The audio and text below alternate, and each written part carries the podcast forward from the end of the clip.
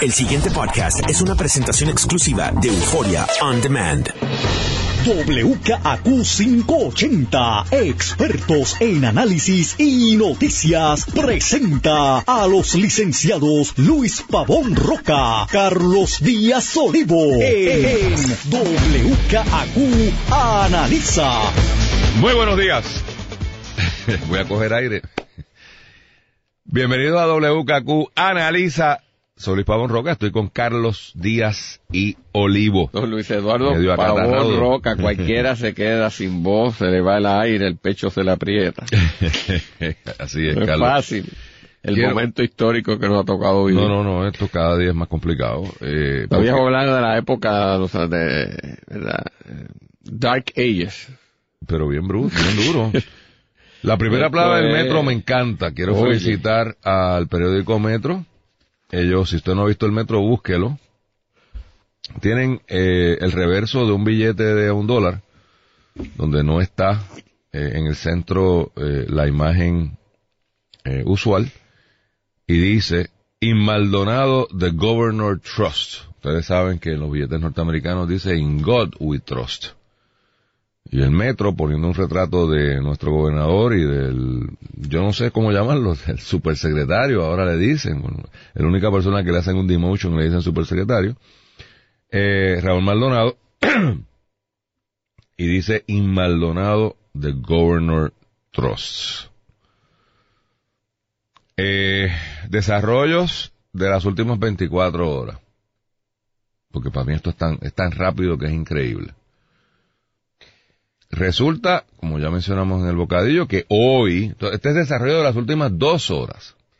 Hay dos versiones de dos altos funcionarios del gobierno sobre cómo se desarrollaron las salidas de esta gente de Hacienda.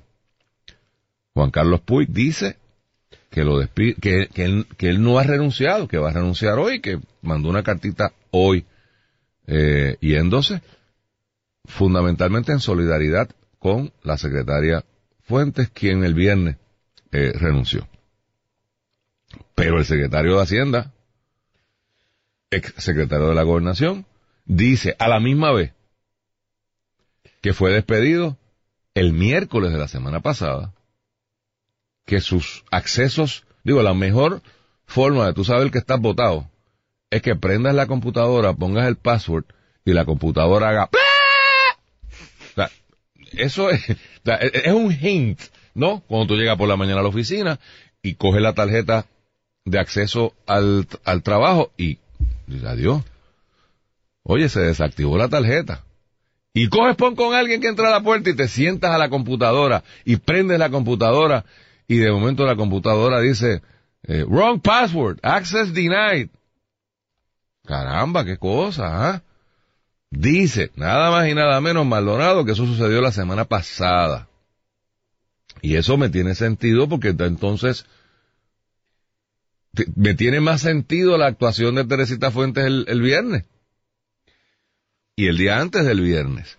Porque recordemos la carta de Teresita Fuentes que dice formalizamos mediante la presente. Así que el timetable de que miércoles sucede algo, que jueves se ejecuta y que ella entonces empieza a llamar y no le hacen caso y decide, pues me voy pal, me tiene mucho sentido. Desarrollos adicionales de ayer. Se nombra a este señor de vuelta a Secretaría de Hacienda.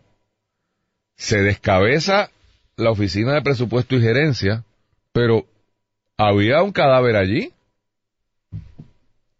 José No, Marrero. No había nadie. José Marrero. No, eso no existía. ¿No existía? No. Ah, pero tenía el título y cobraba. ¿Había alguien allí? Bueno, alguien No. estaba cobrando. ¿Había alguien que no? Yo creo que lo pasaron a ciencia forense. Uno de los que estaba Debe en el estar ahí en una bolsa. En una Dios bolsa mío, en el piso. Está- porque alguien lo ha visto. ¿Alguien No, sabe qué pasó con él? Porque cuando hacen el anuncio. Lo yo dije, fundaron, fusionaron la Fusionaron agencia y y- era como si no, Aquí eso no no- pa- ¿ve? sí. Porque si hubiese habido una vacante, pues uno entiende. Pero no, no, no. Había un cuerpo caliente que fue decapitado y al día de hoy no sabemos dónde está don José Marrero y para qué sirve. Algún contrato le darán en algún sitio, pero no sabemos nada. Tampoco está claro qué pasó con la Secretaría de la Gobernación. Dicen que Gerandi va ahora a ser ¿verdad? El secretario de la gobernación, pero yo no vi en el mismo bombos y platillos Yo oí que se quedaba eh, Raúl Maldonado hasta que lo confirmara el Senado. hasta que confirmara qué, quién a qué. A él en la posición de Hacienda. Por eso, pero ¿y qué hacemos con gobernación? Sigue allí. Por eso, pero se supone que lo, el- el- lo, lo- lo confirmen rápido, ¿no? Vamos a eso ahora. Vamos a eso Vamos, vamos sí, a eso ahora. te Porque que- adelanto, y vamos a eso, que ya el presidente del Senado Sí, cuéntame, cuéntame, suscribió tres comunicaciones al FBI, ¿Cómo? Espérate, espérate. a Ética no- Gubernamental, eh, eh, eh, don Tomás, Thomas Rivera Chat y a Departamento de Justicia ¿Diciendo? que me informen si hay algún tipo de investigación en curso o algún tipo de información o querella relacionado al señor, ¿verdad? Este Raúl Maldonado para ser objeto de nuestro análisis aquí en el proceso de Ok, pero vamos a justicia. Porque Así yo- que, para que nada, eso acaba de, de ocurrir ahí, a los tres le pidió información. Breaking news. Y dijo que en su carácter personal, fue muy cuidadoso el señor presidente del Senado, que le preocupaba esta fusión de tres sombreros eh, en, eh, en la figura de Maldonado. A saber, presupuesto y gerencia, Hacienda y el principal oficial financiero del gobierno Pero la de Junta de. Supervisión Fiscal está gozosa. Está gozoso. Pero tenemos a Tomás no gozoso y a la Junta gozosa. Hechos, o sea, no, no- no he dado opinión, hechos. Por otro lado, Carlos, yo espero que hoy eh, eh, me ayudes como profesor. Ya, yo no sé nada de esto, yo no entiendo esto, yo estoy angustiado. Pero profesor, escuche la pregunta y después no, diga fue que que no. yo no, voy a saber lo que pregunte, no lo sé. Ayer sale la secretaria de Justicia con una curiosa declaración, porque alguien, alguien liquea esas cosas que Filtra. pasan. filtra, liquea, filtra, chotea, zumba, envía un supina firmado por una fiscal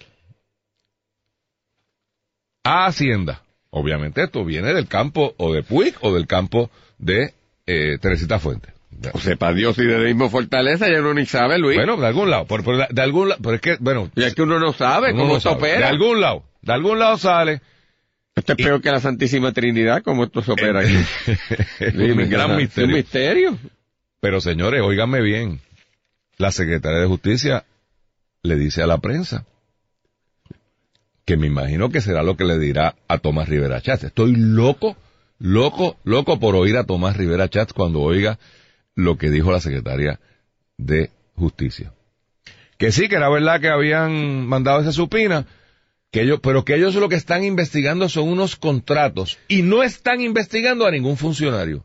O sea que Me quedé bruto. el gobierno opera sin funcionarios. O sea, Eso es solo. ¿qué investigación? Eh, solo. Los contratos se otorgaron solo. solo, salen solos. El dinero sale solo.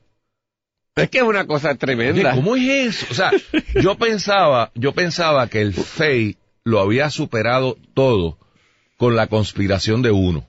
Recordemos el juez, Sí. el pobre infeliz aquel de la... Sí, que, la- que ha sido el responsable de, de todo. todo. Él conspiró consigo Él habló mismo. consigo mismo. Habló consigo mismo. Es peor que tú mismo. Sí, por eso, ¿no? Sí. Porque yo estoy claro que mismo está mismo, Sí, pero él conspiró consigo mismo y hizo una conspiración. Eso, eso es mind boggling. O sea, lo están estudiando en Harvard. Ahora mismo la Escuela de Derecho de Harvard, Derecho Penal, tiene un seminario sobre las conspiraciones que fabrica, perdón, que, que radica el FEI. Pero ahora está- está- estamos superándola.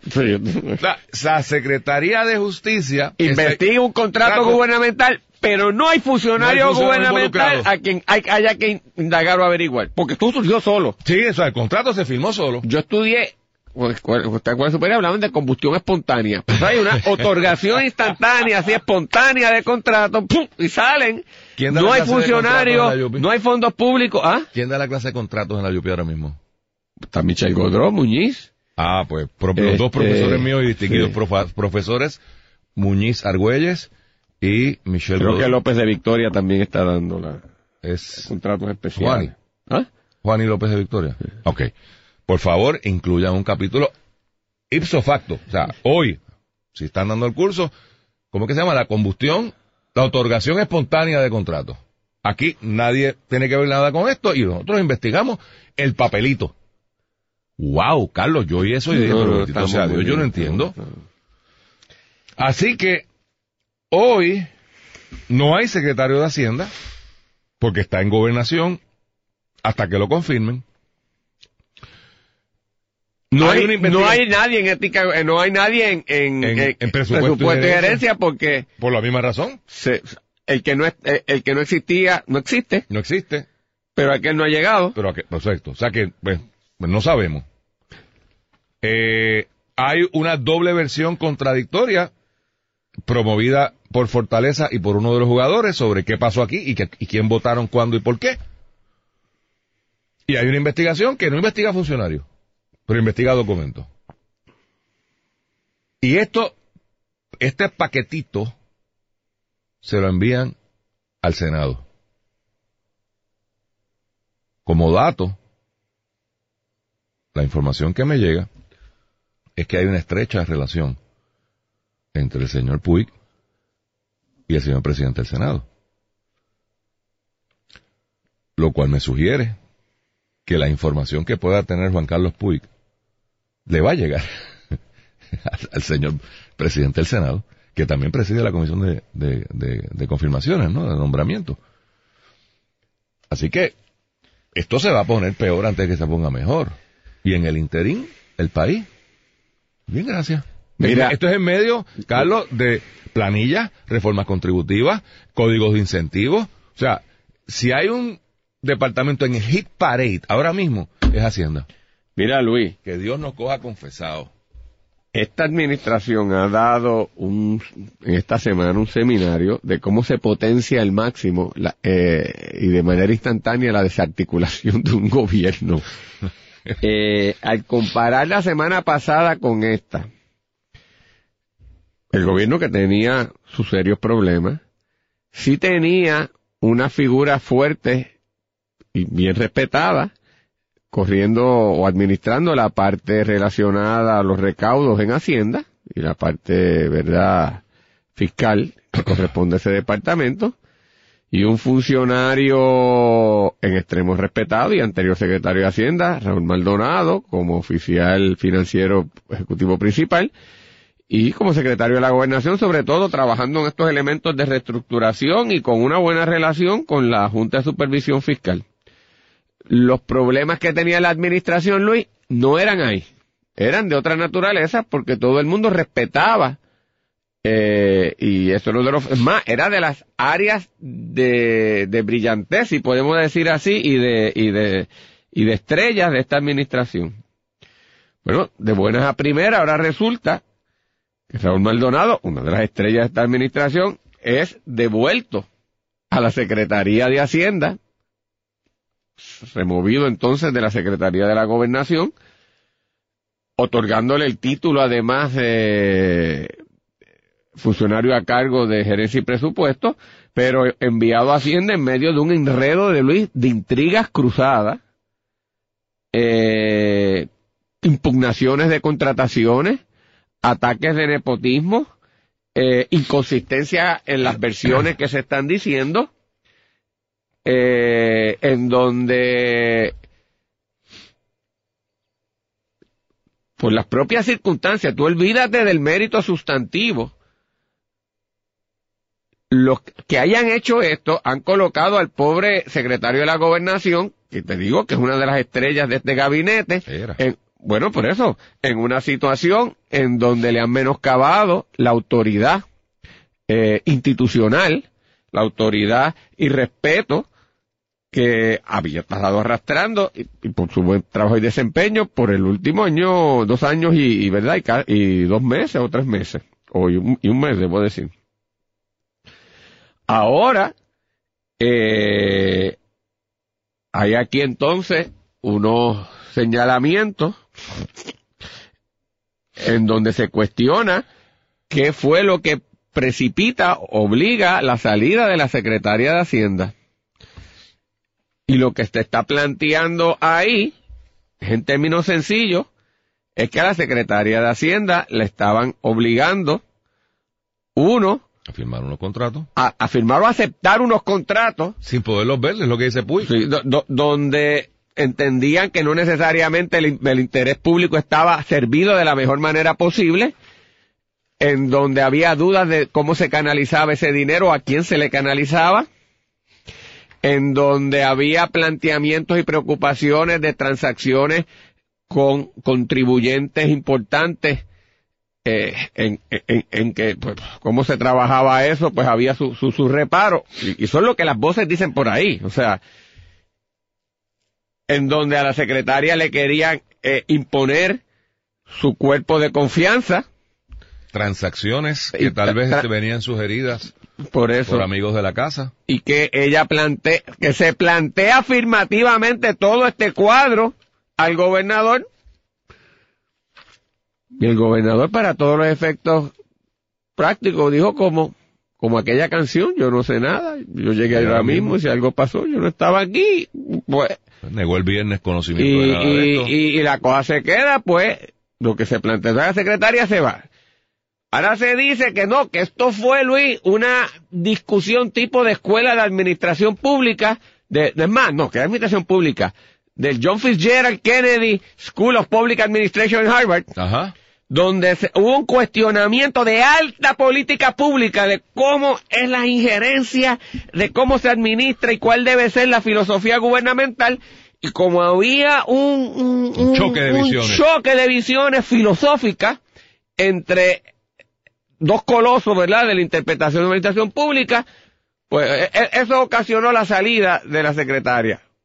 Todo el mundo sabe que es por otra cosa más pedestre, pero esto es, o no, pedestre, no pedestre en el sentido del impacto público, ¿verdad? Pero no es, no es una, no era un paper, no era una presentación académica Por lo que yo de, alta por los contratitos, administración por los pública. contratitos se están arrancando la cabeza y están dispuestos a destruir al país. Entonces, Luis, Punto.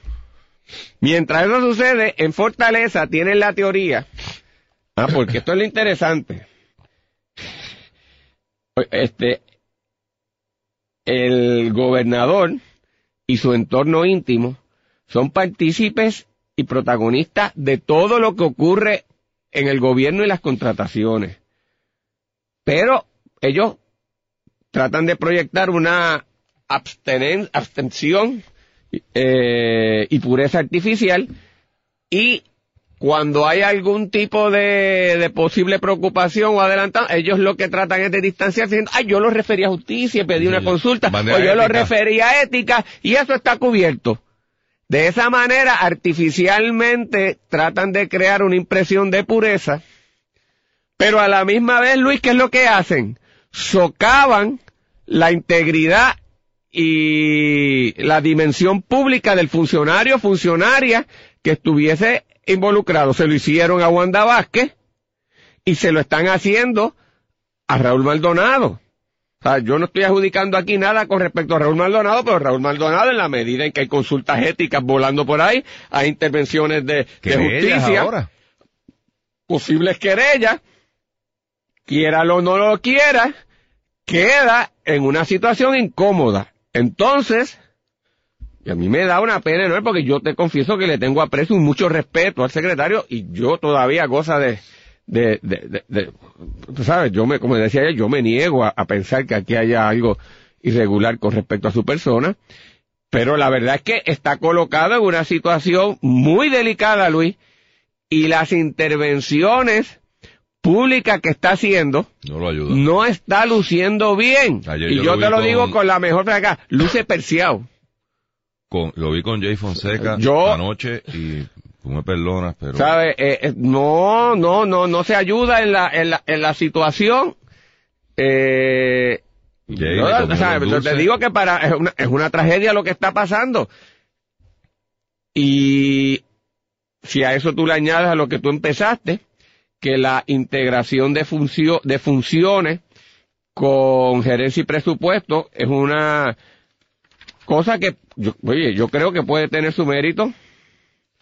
Eh, que pueden tener su mérito, pero también hay cuestionamientos válidos de política pública, si eso debe ser así, pues tienes otra dimensión adicional en todo este proceso que complica las cosas. Eh, me- me dicen que aclare aquí que de momento y en lo que esto ocurre en Hacienda, el señor Francisco Pared sigue de interino, sí, claro, me imagino. que, que, que bueno, es una persona, como hemos dicho, competente. Ah, y aquí te añado, Luis. Tú mencionabas que toda esta vorágine ocurre en el, en el proceso de próximo a las planillas. Es peor, Luis.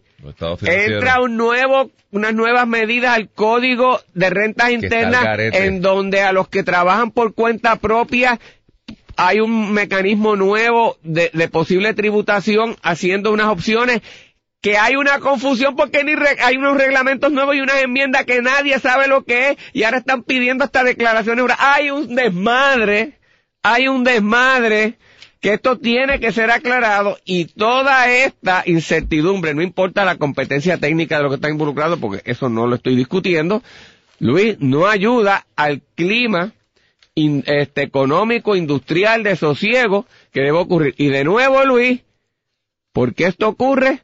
Por culpa de la propia administración, porque esto no fue que de afuera que vino el ataque, Aquí no hay- esto no fue un señalamiento de la Junta, esto no fue Donald Trump que lo trajo, esto no fue el Partido Popular que descubrió algo, es de líos y cosas creadas por la propia administración y por un torpe manejo de la situación en Fortaleza. Bueno, los amigos de la casa se están peleando sus contratitos y no tienen ningún reparo en llevarse enredado hasta el propio gobernador.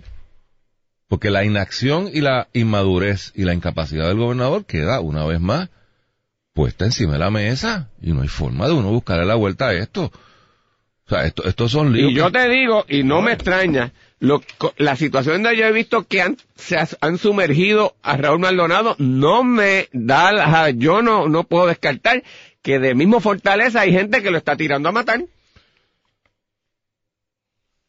Porque es que, que- que esto no tiene lógica. Es que- es que esto Luis, no- hay ni si, o sea, la, la estrategia esa poco ortodoxa que ellos utilizan, ni, ni, ni siquiera coherencia tiene ahora tampoco, es que es una cosa de, de A todo esto, Carlos, y para un poco darle closure a esto por hoy, porque en el transcurso del día vendrán 20 cosas más y mañana estaremos en este mismo tema.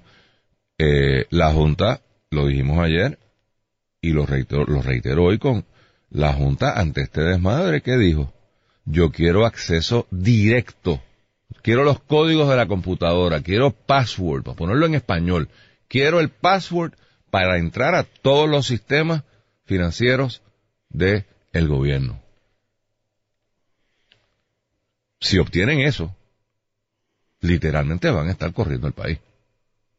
Están pidiendo los passwords para entrar. O sea, ya no confían, y yo creo que este es el efecto de esta pelea, hermano.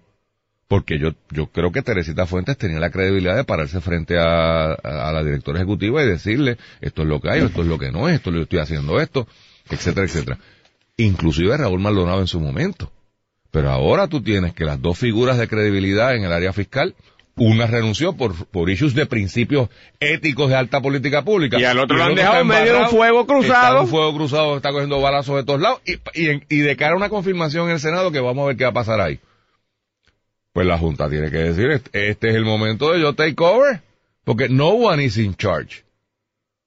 No one is in charge. Porque, y de nuevo digo esto con mucha deferencia a Párez, a quien distingo, pero Párez es un secretario auxiliar de, de renta. No, pero perdóname, es que, es que no es. Francisco, el, el señor Pared, con todo aquí. lo competente y seriedad que hay, tampoco cuando tú eres interino, No, no. tampoco puedes jugarte unas y tomarte unas iniciativas que te tomarías si fueras la persona en propiedad, porque como no lo eres, tampoco quieres comprometer Mm. a la persona que venga con lo que tú hagas, porque tampoco te sientes legitimado y con razón para hacer esas cosas. Por lo tanto, estamos en el peor de los escenarios. Vamos, y no tiene la edad, chico. Es un muchacho joven, con buena actitud, con buena competencia técnica. Pero para ocupar, aquí hay dos sillas que son calientes, justicia. Mira, Luis, después de que yo he visto Oye, esto, aquí hay unos viejos que no sirven para nada y hay jóvenes que no sirven para nada, hay viejos que son muy competentes y hay jóvenes que son muy competentes. El problema es que no tenemos la combinación perfecta de jóvenes viejos competentes y lo que tenemos son jóvenes viejos incompetentes. El pasado podcast fue una presentación exclusiva de Euphoria On Demand. Para escuchar otros episodios de este y otros podcasts, visítanos en euphoriaondemand.com.